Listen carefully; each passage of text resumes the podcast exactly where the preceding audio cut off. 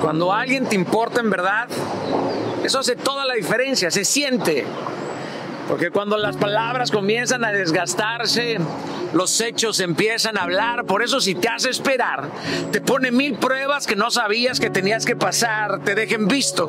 Llama después de lo acordado, responde lo que quiere, omite detalles, se interesa solo por sus asuntos, ignora lo que sientes y sobre todo no le importa lo que piensa, se aburre pronto. Es más que claro que no siente ni tiene interés real por ti. Porque si así fuera, pues todo te lo pondría mucho más fácil. No te haría dudar, no te confundiría de esa forma, no te desequilibraría así.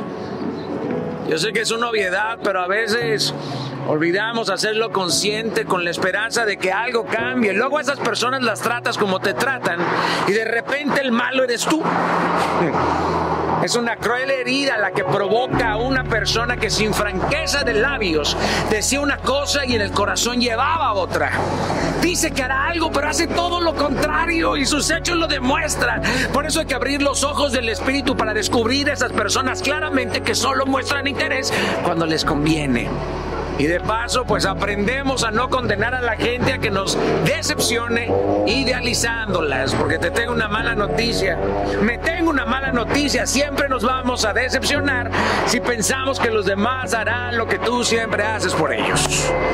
Madurar también es dejar de insistir, dejar ir. Porque la amistad y las relaciones no se tratan de rogar, el amor se riega, no se ruega. Ojo, no es que yo me haga el frío, me haya hecho el frío.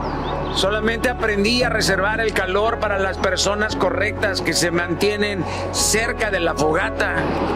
¿Capisci? Eh, déjalas ir. Y si te piden espacio, pues regálales el mundo, ¿no? Pero no te dejes ir con ellos. Protégete.